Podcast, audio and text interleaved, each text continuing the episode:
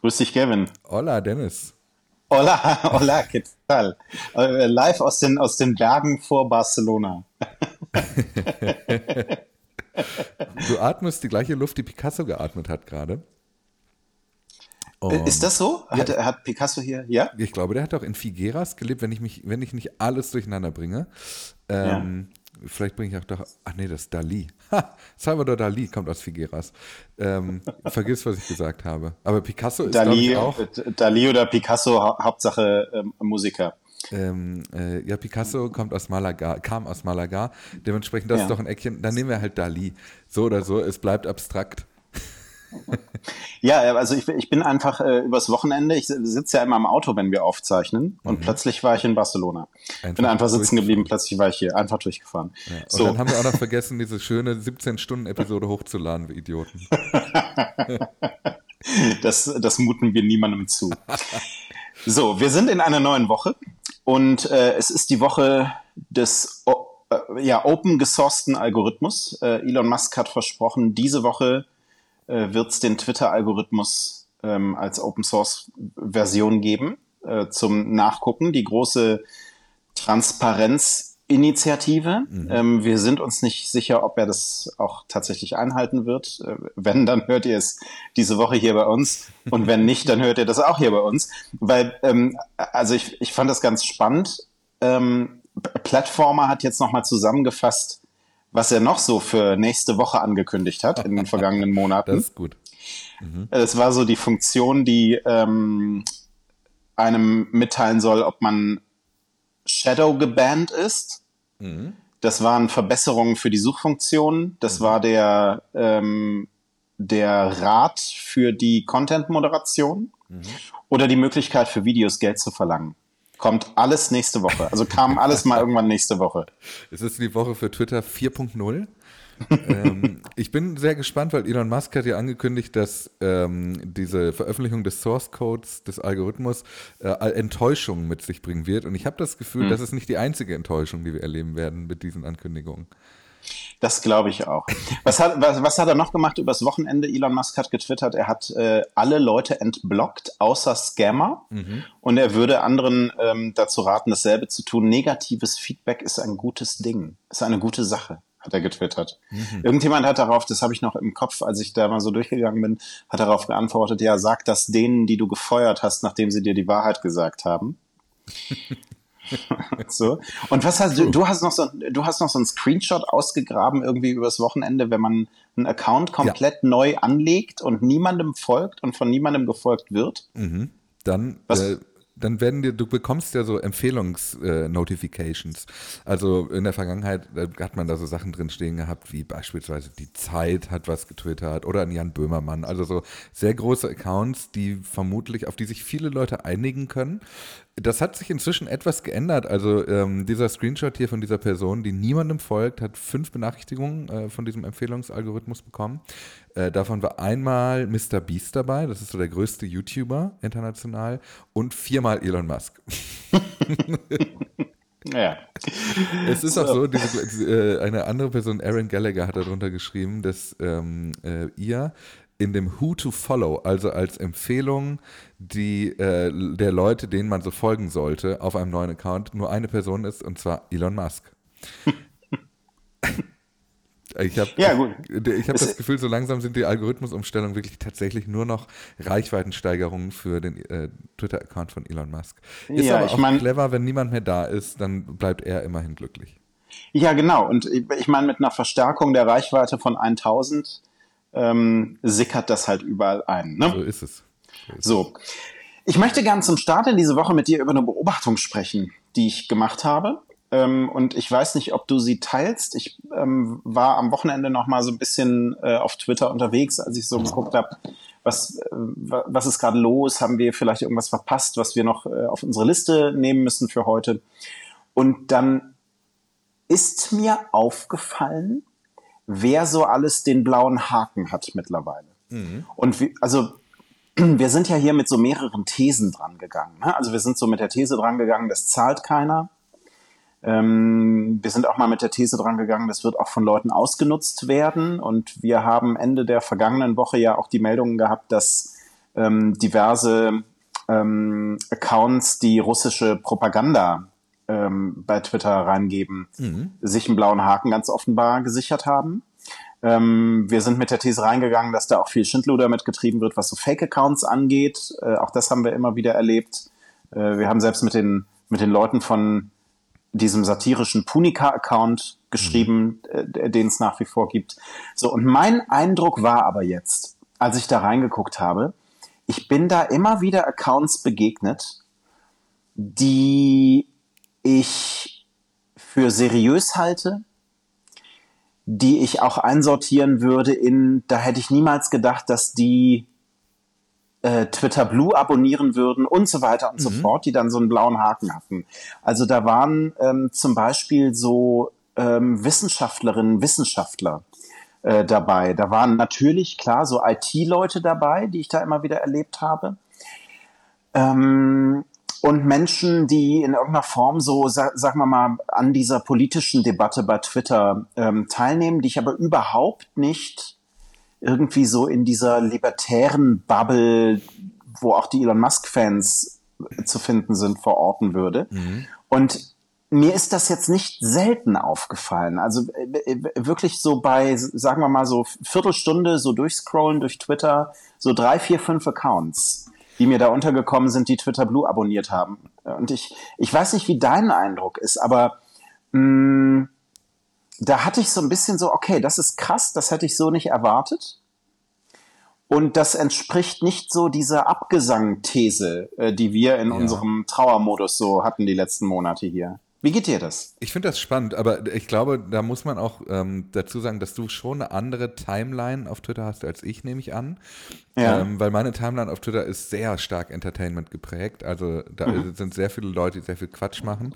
Also sehr viel mehr Punikas als WissenschaftlerInnen. Und ähm, äh, wenn ich mir aber so angucke, wer so zum Beispiel meine Tweets liked, ich habe, äh, es gibt ja jetzt zumindest, wenn man nicht ein unverändertes Twitter hat, so wie du, ähm, hat man ja den verifiziert Reiter in der, äh, auf der Notifications-Übersicht und kann genau sehen, wer hat eigentlich mit meinen Tweets interagiert, der oder die einen blauen Haken hat. Und wenn ich mir das da ist aber ein Reiter, den man nur hat, wenn man selbst verifiziert ist, ne? Wenn ich, äh, ich glaube ich nicht mehr. Erinnere. Ich glaube, das ist nicht inzwischen ah, okay. nicht mehr der Fall. Okay. Ähm, und dann habe ich mir so angeguckt, wer ist denn da jetzt eigentlich bei, der mich überrascht? Weil äh, sind so Leute bei, die waren da schon immer bei, weil sie eben äh, Legacy Blue sind, äh, wie Elon Musk mhm. sie nennt. Ähm, da sind aber auch ein paar Leute bei, die ich in die, und das, also ich habe genau geguckt, wer ist dabei, wer es abonniert hat. Ähm, und vor allem die, die ja da auffallen, sind die relativ kleinen Accounts, die Accounts, die äh, relativ kryptische Namen haben, äh, weil früher die verifizierten Accounts in der Regel Klarnamen-Accounts waren, nicht immer, aber oft. Äh, und die, die eben äh, so Twitter Blue abonniert haben, würde ich so in drei Kategorien einteilen. Ähm, zum einen die Kategorie Wichtig-Tour. Ähm, das tut vielen bestimmt Unrecht, aber wenn ich das äh, äh, ausführe, dann kannst du es bestimmt nachvollziehen. Da sind so Leute bei, die so ein bisschen, ich bin selber so an meinen Beruf gekommen, deswegen kann ich jetzt, glaube ich, relativ äh, frei von der Leber weg erzählen, äh, so aus der Kategorie Fake it till you make it, Leute, die so einen sehr äh, professionell anmutenden Account haben und davon erzählen, was sie alles für, für Errungenschaften geleistet haben, die aber. So wie wir beide, als wir Anfang 20 waren. Absolut, ganz genau. Also hundertprozentig. weil je näher du dann da drauf schaust, desto mehr siehst du, okay, eigentlich ist die größte Errungenschaft dieser Account hier. Ähm, so, so waren meine Anfänge auch. Ich finde das auch gar nicht, gar nicht verwerflich. Also es ist gar nicht wertend, aber ähm, das sind Leute, die, glaube ich, dazu geneigt sind, sich einen blauen Haken zu kaufen, um ihrem Account eben nochmal eine gewisse äh, Wertigkeit oder Wichtigkeit mitzugeben. Und ich glaube, von denen gibt es gar nicht so wenig, ehrlicherweise. Ähm, mhm. Und das ist vermutlich auch das Publikum, die, ähm, äh, die auch bei anderen blauen Haken zuschlagen würden. Also bei Instagram oder Facebook. Mhm. Äh, dann gibt es Accounts, die das witzig finden, sich einen blauen Haken zu holen. Also da sind wir in der Kategorie Punika. Ähm, also äh, Accounts, die halt äh, die es halt witzig finden, dass sie verifiziert sind. Ich glaube, davon gibt es auch ein paar. Das sind aber vermutlich auch die ersten, die dann relativ schnell wieder los sind, wenn es dann früher oder später die Möglichkeit gibt, den zu verlieren. Ähm, und die dritte Kategorie sind halt tatsächlich Menschen, die aus irgendeinem Grund das für sich selber als sinnvoll erachten, ihren Account zu verifizieren. Also das sind dann eben die von dir genannten WissenschaftlerInnen, JournalistInnen, die ja, halt, genau. ähm, vermutlich auch in den letzten Jahren vom Verifikationsprozess entweder übersehen wurden oder auch einfach lange nicht die Möglichkeit hatten, äh, ihn anzustoßen. Auch das gab es ja. Und es gibt Elon Musk-Fans, die reagieren aber, glaube ich, wenig auf meine, meine Tweets. Aber davon gibt es, glaube ich, auch einige, die einen blauen Haken haben. Also wenn du in die Kommentarspalten von Elon Musk schaust, da haben schon viele einen blauen Haken. Ja, total, total. Ähm, da gebe ich dir recht. Und ich, also ich glaube, das beschreibst du richtig. Und es ist ja auch eigentlich bei diesem Angebot, das Twitter da macht, wenn das ausgefeilter wäre. Ne? Also im Moment ist da ja, du bekommst den blauen Haken und bald auch irgendwas noch zusätzlich. Richtig. So. Und wenn dieses Angebot ausgefeilter wäre, dann könnte man ja auch nicht mehr genau mh, hm, nachvollziehen, warum die Leute diesen blauen Haken haben. Mhm. Vielleicht hat ihnen irgendwas anderes im Angebot von Twitter Blue dann irgendwie zugesagt. Mhm. Das ist nichts, was man jetzt so vermuten könnte. Ne? Aber was ich ganz interessant fand, war, dass ich halt bei der Menge an Leuten, die mir da so untergekommen sind, die diesen blauen Haken hatten, halt nicht mehr pauschal sagen kann, das ist ein Zeichen dafür, dass diese Leute Elon Musk das Geld in den Rachen werfen mhm. und werfen wollen. Da würde also ich das, zustimmen. Ja. Das lässt sich halt nicht mehr so hochhalten, was ja, ja, es war immer so ein, so ein Gedanke, der mir ein bisschen geholfen hat, ähm, meine, meine Trauer zu verarbeiten. Mhm. Ähm, aber damit ist vorbei. Ja, und ich glaube, ich habe da so eine kleine Erklärungsthese. Ich glaube, das liegt auch daran, dass nicht alle Menschen ähm, den Kauf von Elon Musk sofort derart politisieren und auch, mhm. äh, auch ähm, äh, verteufeln oder äh, so kritisch sehen, wie wir das von vornherein getan haben. Also es gibt mhm. ja durchaus auch Menschen, die die Plattform lieben, die die Leute lieben, mit denen sie da unterwegs sind und die sagen, wenn es hier eine Möglichkeit gibt, meine Nutzungserfahrung in irgendeiner Form auch zu verbessern oder zu beeinflussen, dann nehme ich das gerne in Anspruch.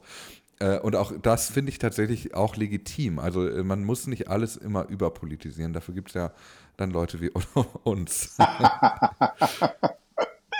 Na gut, also, das äh, als unsere Beobachtung. Mhm. Und jetzt kommen wir mal zu den Dingen, die passiert sind. Und wir müssen beginnen mit der, wie ich finde, also immer wenn du denkst, es wird nicht mehr verrückter, mhm. dann wird es verrückter. Ja. Ähm, Twitter zahlt seine Rechnungen nicht. Und das gilt unter anderem für zwei äh, Stücke Software, die äh, genutzt werden bei Twitter. Das eine ist Jira. Mhm. Das ist so ein System, das ähm, ja, wie kann man das umschreiben? Ist eine so Produktmanagement-Software. Produktmanagement-Software, ja, die oft in, im Softwarebereich dann auch eingesetzt wird. So ein bisschen wie Trello oder Adana oder Monday oder sowas, ne? Mm. Ad nee, Adana ist, eine, äh, ist äh, Kebab, ne? Ich dachte, das wäre. Wie heißt ich das dachte, denn? Ich dachte, Adana habe ich gedacht, wäre äh, für einen Vorentscheid im Eurovision Song Contest. Asana heißt es. Asana. Also es sind halt so Tools, die du halt so als äh, zum Projektmanagement nutzt, wo man so Aufgaben kleinteilig verteilen kann und auch modular und so. Ja, mhm. also kennt nicht jeder, aber was äh, noch mehr Leute kennen, ist Slack. Ja? ja? Also Slack ist das Microsoft Teams für die Coolen. Legacy-Teams eigentlich. Le Legacy-Teams eigentlich, gibt es schon viel länger und äh, äh ist nach wie vor, obwohl es älter ist, schlanker als Teams von, von Microsoft, finde ich. Also so mhm. geht alles schneller von der Hand. Mhm. Ähm, so. Und das ist, sind beides so Software, ähm, die man für den Produktiveinsatz unglaublich gut gebrauchen kann. Und mhm. natürlich war sie auch bei äh, Twitter im Einsatz und plötzlich mh, mm, bekam die Belegschaft von Twitter die Meldung angezeigt, die Server wären down. Bei Slack, also Slack stand besonders im Mittelpunkt mhm. dieser Berichterstattung, also die Server wären down. Und dann stellt sich heraus, das waren sie gar nicht. Mhm. So, also äh, angeblich aufgrund routinemäßiger Wartungsarbeiten. Und äh, ist das schon wieder das Mikrofon umgekippt? Nee, ist schon. Aber, als ich routinemäßige Wartungsarbeiten gesagt habe? Ja, das, vielleicht war das Absicht. Nee, so, also und dann hat ein, ein Mitarbeiter von Slack ähm, dem Magazin The Verge gesagt, ähm, so, so, eine Meldung, die gibt's ja bei uns gar nicht. So, sondern das muss manuell abgeschaltet worden sein. Ähm, und zwar von Twitter selbst. So, also nochmal. Twitter selbst schaltet den Dienst ab, den die Entwicklerinnen, Entwickler oder überhaupt die, die ähm, Belegschaft, die, die noch vorhanden ist bei Twitter, ähm, braucht, um miteinander zu kommunizieren und sagt aber, das wären routinemäßige Wartungsarbeiten. Was ist da passiert? Nee, vor allem, um noch einen draufzusetzen, halt ja, also einem Team, das ja selber an einer, also in der im Silicon Valley sitzt, das selber mit, ähm, mit Technik zu tun hat. Also Leute, die alle in der Lage wären zu googeln, ob ein Server tatsächlich down ist. Also das, das ist, du führst ja nicht irgendwelche Leute, das ist ja nicht so, wenn du einem, einem Kind sagst, du, nee, nee, das, ähm, es gibt jetzt, das Fernsehen ist aus jetzt, es gibt kein Fernsehen mehr und das Kind muss das glauben, weil es das nicht überprüfen kann, sondern tatsächlich alles Leute, die ja wirklich sehr ähm, belehrt sind, was dieses Thema angeht. Aber was ist denn passiert, Dennis? Löse es auf. Ja, was ist passiert? Ich, also meine Lesart ist jetzt, mhm. man, man mutmaßt ja auch immer noch so ein mhm. bisschen, ne? So. Also erstmal, vielleicht noch mal, um noch kurz bei der Geschichte zu bleiben. Das führte natürlich dazu, dass die äh, Belegschaft von Twitter erstmal nach Hause gegangen ist. Oder nicht weitergearbeitet. Also haben einfach einen Tag lang nicht gearbeitet. Können nicht kommunizieren. So. Ja. Und ähm, interessant vielleicht noch so für den, für den Hintergrund, dass ähm, Slack und all das, was in Slack zu finden war, im Grunde ähm, auch ein Baustein war oder ist bei Twitter für das institutionelle Wissen, über das wir schon häufiger mhm. äh, gesprochen haben. Also da sind ja jetzt sehr viele Leute gegangen, aber was ist, wenn man irgendwie einen Fehler im Code entdeckt oder äh, irgendein Fehler generell auftaucht und man fragt sich, was, was müssen wir jetzt machen oder ein Problem, ne? Ähm, so darüber hinaus, dann hat man oft, das hat dann eine Twitter-Mitarbeiterin, ein Twitter-Mitarbeiter auf Blind, das ist so eine anonyme mhm. Plattform, wo man sich äußern kann, äh, geschrieben. Also in 99 Prozent aller Fälle hat man dann bei Slack irgendwie die Antwort gefunden. Mhm. So, und auch das wurde denen jetzt genommen. so, nachdem da irgendwie diese Massenentlassungen durchgegangen sind. Und auch dazu kommen wir später nochmal. So, also das äh, noch so zur Wertigkeit von Slack. Also es geht da nicht allein um die ähm, Kommunikation in der Belegschaft, sondern es geht auch darum, auf irgendwelche Dinge zu stoßen. Noch, weißt du? Ja. So. Und also, jetzt, was ist passiert? Achso, also, du wolltest noch was sagen. Nee, ich wollte nur sagen, also, dass diese Entlassungen natürlich damit auch in einem Zusammenhang stehen könnten, äh, weil der Slack-Kanal in den vergangenen Entlassungen ja ganz oft auch zu so einem äh, Zusammenkunftsort geworden ist. Ähm, mhm. Äh, das ist, ist spannend, dass du diesen Zusammenhang da aufstellst, weil der wäre mir nicht gekommen, aber das stimmt natürlich, dass wenn du verhinderst, dass die Leute sich zusammenraufen, dass sie natürlich auch über solche Themen eben weniger miteinander sprechen können. Hm. Ähm, was in dem Artikel stand, was ja also als These im Raum steht, was passiert ist, wir haben es ja gerade schon gesagt, so ein bisschen, äh, da wird einfach die Rechnung mal wieder nicht bezahlt. Und vielleicht hat Slack einfach mal gesagt, na gut, also dann äh, war es das jetzt und hat den Stecker gezogen. Ja, und es gibt noch eine andere Lesart mhm. und eine andere Erklärung, nämlich dass das, ähm, also Elon Musk setzt bei äh, Tesla zum Beispiel auf eine andere Software mhm. zur Kommunikation und dass er hier mit dieser Abschaltung testen wollte, ob es auch ohne geht. Mal so einen Tag lang. oh Gott. ja, also auch, auch das ist eine Lesart. Ähm, naja. So ein bisschen nach dem Motto, hm, was macht denn dieses Kabel hier? Und einfach mal rausziehen. Ich, ja. ähm, ich finde halt diese, dieses, äh, die Belegschaft anzulügen, das erinnert mich tatsächlich an so ein ganz zerrüttetes Eltern-Kind-Verhältnis. So nach dem Motto, äh, wirklich, es gibt jetzt kein Fernsehen mehr, das Fernsehen ist aus, ich belüge jetzt mein Kind. Dieses Jahr fällt Weihnachten aus, wenn man kein Geld hat für Geschenke. Also das ist so diese, dieser Vibe, der da so mitschwingt. Und der ist doch ein harter, also nicht der erste und vor allem nicht der schlimmste, aber das ist doch ein harter Bruch gegenüber der Unternehmenskultur, die Twitter ja eigentlich früher mal ausgezeichnet hat, das alte Twitter in der Prä-Musk-Ära. Ähm, und finde, dass das jetzt so, also seine eigenen MitarbeiterInnen für dumm zu verkaufen, ist halt wirklich ein, so ein, eigentlich ein Tabubruch, finde ich, dass das, also das, äh, das geht halt nicht wenn du, selbst wenn du als Unternehmen sagst, wir können uns das nicht mehr leisten oder wir wollen das nicht mehr uns leisten oder einfach auch zu sagen, wir glauben nicht, dass ihr das braucht, das wären ja alles sinnvollere Erklärungsansätze, als zu sagen, ja, wir haben hier äh, Wartungsarbeiten, sorry. Also ich finde, diese Art und Weise, wie da mit den eigenen Leuten umgegangen wird, ist halt nicht mehr zumutbar. Ja, entweder geht man so mit ihnen um oder man entlässt sie. Mhm. Ähm, am 21. November 2020 2022, vor vier Monaten, nee, vor drei Monaten, vor drei Monaten, mhm. hat Elon Musk gesagt, die Entlassungen sind beendet. Mhm. Jetzt hat es die mittlerweile mindestens vierte Entlassungsrunde gegeben.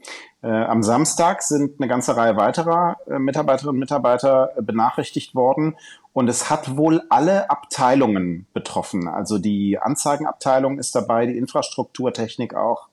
Ähm, jetzt wird geschätzt, dass Twitter weniger als 2000 MitarbeiterInnen noch hat. Es waren 7500, ähm, als Elon Musk das äh, Unternehmen übernommen hat.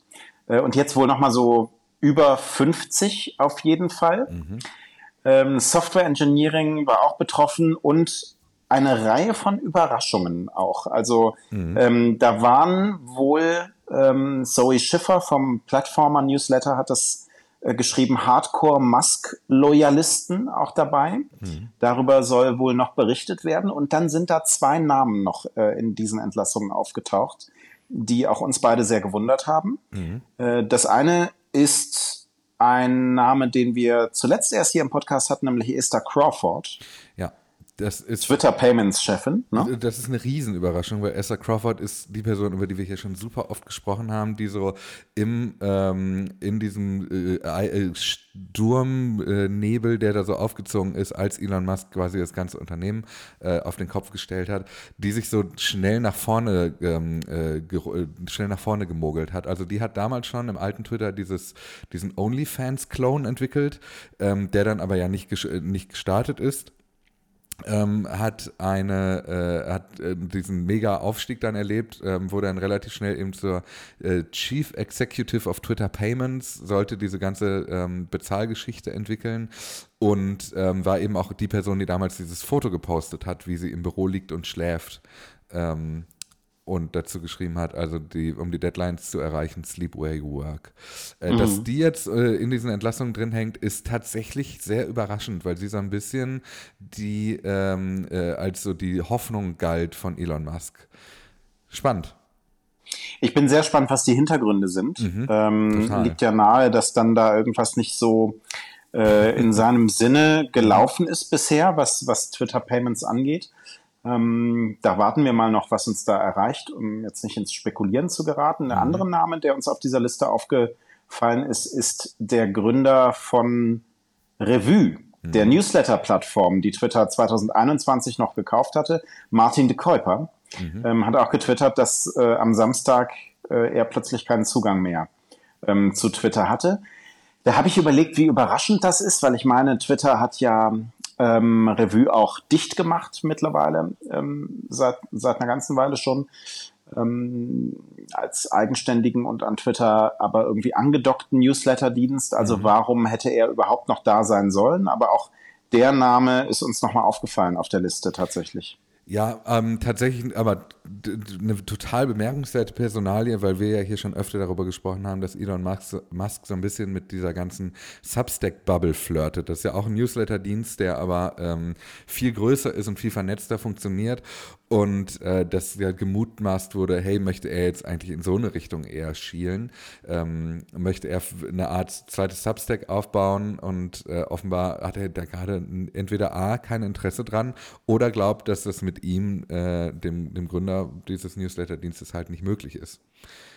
Aber trotzdem spannend in jedem Fall. Also ganz äh, irritierend und es fühlt sich so ein bisschen für mich an, ich will jetzt nicht nochmal dieses Jenga-Bild bemühen, aber da werden jetzt gerade Leute entfernt, die so nah aus dem Inner Circle von Elon Musk stammen, dass wir eigentlich eher das Gefühl hatten, das wären die Leute, die man sich genauer anschauen muss in Zukunft.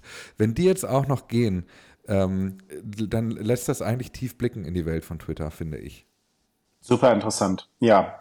Ja, und damit sind wir bei der tieferen Technik äh, angekommen. Gucken nochmal so ein bisschen, was tut sich bei den Funktionen aktuell. Sind Screenshots nochmal aufgetaucht, dass Twitter weiter arbeitet an einem Videochat-Feature, so yes. für die Umgebung der Direktnachrichten. Da freust du dich drauf, ja?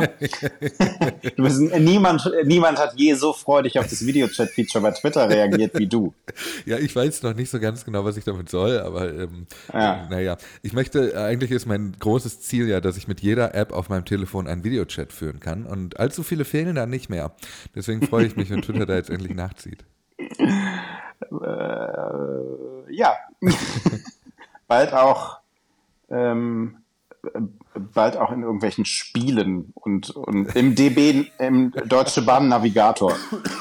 So, dann ähm, die Twitter Spaces, also die, die Clubhouse-Funktion von Twitter sozusagen, da sind die Untertitel verschwunden. Mhm.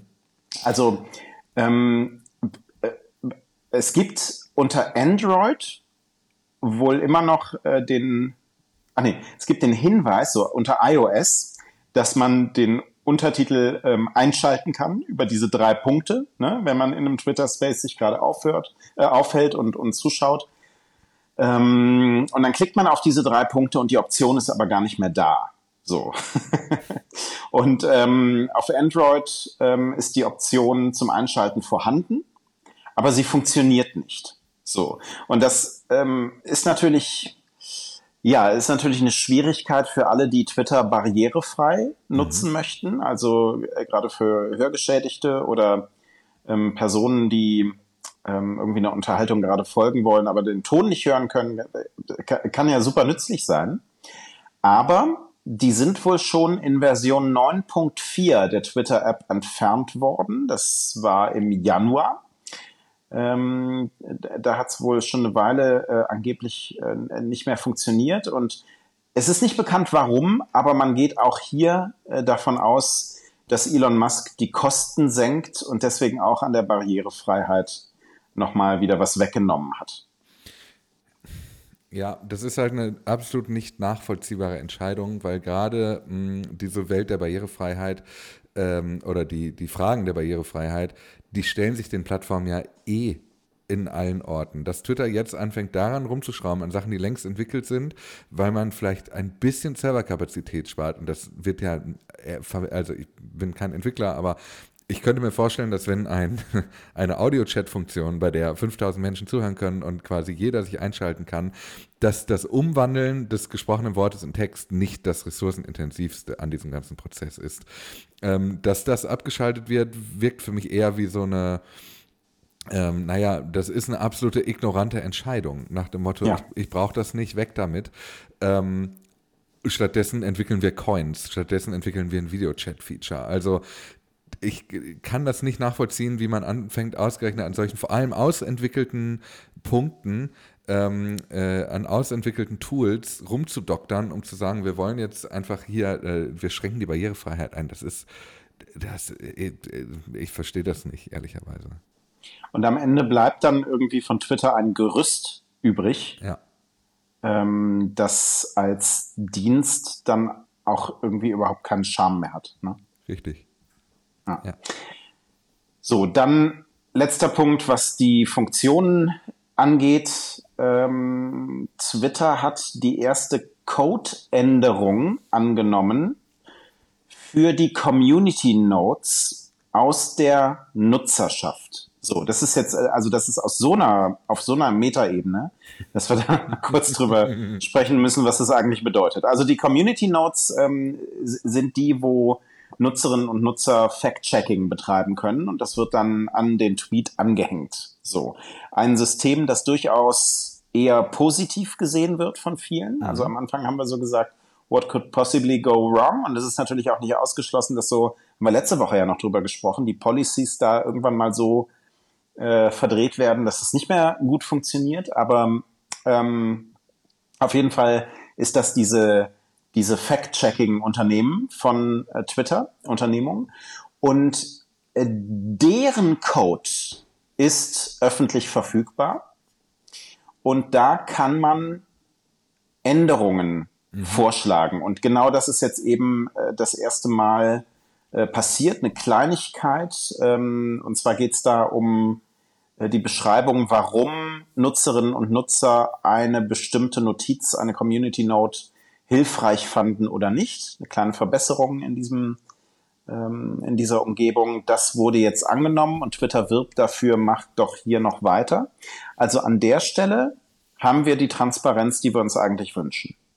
So kann man das sagen. Das kann man so sagen. Ich finde das, ähm, finde das tatsächlich eine sehr spannende äh, News weil auf der einen Seite werden EntwicklerInnen entlassen, auf der anderen Seite wird quasi die Community empowered, mehr mitzuentwickeln. Das kann man so zusammenfassen, dass hier offenbar ähm, äh, in eine Welt sich geträumt wird, in der Twitter eigentlich tatsächlich nur noch die Infrastruktur ist und alles daran, von der Entwicklung bis zur Moderation, völlig in der Hand der Community liegt. Ähm, das wäre schön, wenn man das mal so bis zum Ende durchdenkt, wenn das funktionieren würde, die vollständige Demokratisierung und so. Äh, solange das Ganze dann eben nicht in der Hand eines einzelnen Multimilliardären liegt, sondern äh, dann tatsächlich in öffentlicher Hand ist. Also äh, so von der, von der Utopie, die dem zugrunde liegt, finde ich das eine sehr charmante Entwicklung. Ähm, dadurch, dass aber eben da jetzt ein Elon Musk hintersteckt, fühlt sich das gleichzeitig auch ein bisschen so an, als wäre das auch eine Ko Kostengeschichte, zu sagen, hey, wollt ihr nicht mal gucken, ob ihr noch Fehler findet, weil wir haben da leider keine Leute mehr für. Ja, am Ende, ähm, genau, wie du sagst, äh, bleibt das natürlich ein, ein rundes Ding, wenn auf Unternehmensseite trotzdem genug Leute sitzen, die das richtig ja, wie sagt man, facilitaten. Ja, genau. Ja, oder das eben, ne? Also solange ja. das Unternehmen ähm, das wirklich nur als Art Korrektiv nutzt, nett. So, oder eben die totale äh, Full-Circle-Entscheidung äh, in die andere Richtung zu sagen, äh, wir haben, haben gar keine EntwicklerInnen mehr und wir haben auch sonst überhaupt niemanden mehr, sondern ihr macht alles, es gehört euch, Twitter gehört der Gesellschaft. Auch das wäre ja eine Entscheidung. Alles, was dazwischen liegt, wird diesen Beigeschmack nicht loswerden. Hm. So, damit machen wir auch das zu. Mhm. Ähm, ich habe zwei Themen noch. Ähm, das eine ist WPP. Das war die erste Agentur, die öffentlich vorgeschlagen hat, na, seid mal ein bisschen, ähm, nee, war nicht die erste, aber war eine von denen, die im November mhm. öffentlich vorgeschlagen hatte, ähm, seid mal ein bisschen vorsichtig hier, äh, liebe Werbetreibende, mit euren Investitionen bei Twitter, weil Brand Safety. Mhm. Vielleicht legt ihr mal lieber eine Pause ein. Und jetzt ist es die erste, die vorgeschlagen hat, das wieder zu überdenken. Mhm. Ähm, O-Ton, Twitter scheint in den letzten Monaten viel stabiler zu sein, als es vielleicht gegen Ende des letzten Jahres der Fall war. Ich glaube, die Kunden wollen sich überlegen, wie sie wieder auf Twitter zurückkommen können. Ähm, interessant. Also WPP schafft es auf jeden Fall damit, ihrem Ruf als Werbeagentur äh, gerecht zu werden, weil jetzt reden wir über WPP. Und zum zweiten Mal in diesem Podcast, in dem es nicht um Werbeagenturen geht. Ähm, ich finde das in der Tat auch interessant. Ich glaube, das deckt sich so ein bisschen mit deiner Beobachtung, was die Twitter Blue-AbonnentInnen angeht. Dieses, es ist eigentlich gerade alles noch gar nicht so schlimm, wie wir gedacht haben. Äh, die Leute sind ja noch da. Auf der anderen Seite haben wir ja hier mit dir jemanden sitzen, der tatsächlich äh, noch nicht considered, wie man zurückkommt, wenn ich das richtig einschätze, oder? Mhm. Mhm. Ja, also ich frage mich, ob es hier einen Unterschied gibt zwischen wie zuverlässig ist die Plattform für die Nutzerinnen und Nutzer, also so auf der Endkundenseite, ne? ähm, der der Jenga-Turm, wie wir oft sagen. Mhm. So. Und ähm, für die Werbetreibenden, die ja nochmal so eigene Menüs und, und, so ein eigenes Portal haben, in das die reingehen, um, um das zu bedienen und so. Mhm. Und du erinnerst dich, wie wir letztes Jahr darüber gesprochen haben, als wir uns fragten, so Brand Safety, ne, was heißt denn das eigentlich konkret? Wofür fürchten die sich und so weiter? Und wo wir diesen Fall hatten, dieses Werbetreibenden, der gesagt hat, ich investiere hier äh, sechs, siebenstellige Summen ähm, und jetzt ähm, merken wir aber, wie, wie unser Menü, in das wir immer gehen, total unzuverlässig ist ähm, und irgendwie ähm, schon pausierte Werbung plötzlich doch wieder angezeigt wird mhm. und Twitter dafür Geld kassiert und wir werfen hier Geld in den Orkus raus. So geht das nicht. So. Und das war auch, also das ist nicht so Brand Safety im Sinne von, in welchem inhaltlichen Umfeld tauchen meine Werbeanzeigen auf, mhm. sondern das ist einfach die knallharte handwerkliche Seite. Also in dem Moment, in dem du Anzeigen schalten möchtest, wie gut funktioniert das? So. Und das musste Twitter natürlich dringend in den Griff bekommen. Wir haben da jetzt die letzten Wochen ähm, auch nicht mehr so viel gehört, ne? Mhm. dass es da irgendwie Probleme ähm, gegeben hätte. Und deswegen frage ich mich, ob auch die Werbetreibenden hier nicht so einen etwas eingeengten Blick haben. Nämlich, die reine handwerkliche Seite des, des Werbungtreibens. So, äh, und, und dass jetzt eine Bewertung eben für diese Seite ist und gar nicht so dem entspringt, was wir hier so regelmäßig diskutieren. Hm, ja, das, das könnte eine zutreffende Beobachtung sein. Ich ähm, weiß ja nicht, ob die inhaltliche Brand Safety im Moment nicht auch wieder ein bisschen stabiler geworden ist, einfach mhm. weil es, ähm, also wir reden viel seltener über seltsame Konstellationen von Werbeanzeigen. Das kann natürlich daran liegen, dass die familienfreundlichen äh, Werbetreibenden natürlich ein bisschen runtergegangen sind. Also die ganzen Automobilkonzerne sind weg, ähm, die ganzen großen Fastfood-Ketten sind im Moment nicht da, zumindest nicht in Deutschland. Ähm, also vielleicht liegt es einfach daran, dass wir viel mehr ungewöhnliche Werbung angezeigt kriegen auf Twitter. Ähm, ich kann das erstmal nicht so richtig einschätzen, wie ich das beurteilen soll. Wenn ich das Ganze aber aus rein äh, inhaltlicher Perspektive und dem, was allein, was wir heute in dieser Episode besprochen haben, ähm, würde ich auch die grundsätzliche Stabilität der Plattform Twitter noch nicht als gerettet bezeichnen können. Ja. Also ich bin mir da auch nicht so sicher. Wenn's auch aber, das beobachten, ja. Ja, ja. Nee, ich wollte nur sagen, wenn es tatsächlich nur darum geht, kann ich jetzt eine Werbung schalten, die dann auch wirklich so viele Leute angezeigt kriegen, wie ich dafür bezahlt habe. Also wenn das die Bar ist, über die wir sprechen, hm, dann mag sein, dass es da besser geworden ist. Das würde mir aber als Unternehmen, das über Budgets in Millionenhöhe verfügt, dann vielleicht nicht reichen. Eigentlich noch nicht reichen. Ja. Wir beobachten das weiter und äh, freuen uns auf den dritten Auftritt der äh, gut arbeitenden Werbeagentur hier bei uns im Podcast. So, der letzte Punkt. Die Frau von Elon Musk, äh, Elon Musk, was sage ich? Die Frau von Edward Snowden, mhm. nackt bei Twitter. So, was? Dennis der besten Horn.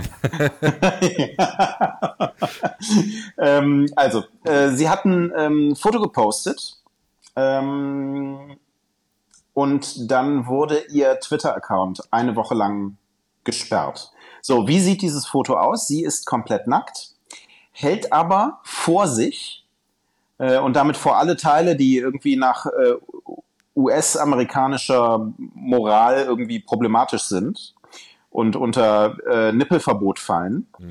hält sich vor allem äh, alles ein Baby, nämlich ihr Baby, mit dem Rücken zur Kamera, so dass am Ende im Grunde einfach nichts zu sehen ist, was irgendwie problematisch wäre. Mhm. Und trotzdem wurde ihr Account eine Woche lang gesperrt. Sie hat dagegen Einspruch erhoben. Edward Snowden hat Twitter Support gemenschent in einem seiner Tweets und Elon Musk genauso. Bei allen keine Reaktion. Wer soll auch reagieren? Ja, wer soll auch reagieren? Und wer hat diese Entscheidung getroffen, wenn nicht natürlich eine KI, mhm. ähm, die wahrscheinlich einfach auf die Menge der Hautfarbe in einem Bild achtet oder keine Ahnung, was da ähm, passiert. Aber ähm, Edward Snowden twittert sehr richtig. Instagram und so weiter haben keine Probleme mit demselben Bild. Man kann Pornos auf Twitter veröffentlichen, aber kein Baby schlecht. Mhm. Das ist richtig. Und ich, äh, äh, man müsste das eigentlich mal testen. Ne? Man müsste jetzt eigentlich mal Bilder nehmen, die vielleicht sogar von einer KI generiert sind, die eben äh, nackte Menschen zeigen, auf denen aber eben die erwähnten problematischen also in Anführungsstrichen problematischen Zonen eben nicht zu sehen sind, auf denen du keine Nippel siehst, keine Geschlechtsorgane siehst. Und ähm, schaust einfach mal, wie reagiert denn eigentlich dieser automatische äh, dieser automatische Content-Haken. Also ich könnte mir vorstellen, dass dieses Bild, äh, das besprochene Bild von seiner Frau, dass das durchaus ähm, Menschen gemeldet haben, weil Leute aber alles immer melden. Und meine These ist ja, dass inzwischen die Content-Moderation so äh, klein geworden ist oder so dünn besetzt ist, dass eigentlich alle, die so Content-Moderation bei Twitter machen, nur noch anschlagen, wenn eine gewisse Menge an Meldevolumen aufge, äh, aufgeschlagen ist. Dementsprechend, mhm. glaube ich, könnte man das relativ schnell schnell äh, testen, indem man es reproduziert und vermutlich wäre das Ergebnis, du wirst gesperrt, wenn einfach nur gewisse Faktoren zusammenkommen. KI meldet Haut plus 15 Menschen haben es gemeldet, dann weg damit. Das Meldevolumen war ja auch unsere These letzte Woche genau. Äh, bei ZDF Frontal. Exakt. Nicht wahr? Mhm. Ja, okay. Hoffen wir, dass niemand diese Folge meldet. Ich habe übrigens unsere äh, Amazon äh, nee, nicht Amazon, Apple Podcast Kritiken gelesen. Ja, da sind tolle Sachen bei, ne? Da sind tolle Sachen bei. Wir würden zu häufig gendern. Ja, das kann man nicht hören, hat jemand geschrieben, weil wir gendern. Kann man nicht hören. Und, mhm. und äh, wir kennen uns auch nicht aus. Ach, auch gut. Und ich, ich freue mich sehr, mich morgen auch wieder nicht mit dir auszukennen. Ja, da, da freue ich mich auch sehr drauf. Mangelnde Einschätzungsfähigkeit haben wir, Dennis. Bis morgen. Bis morgen.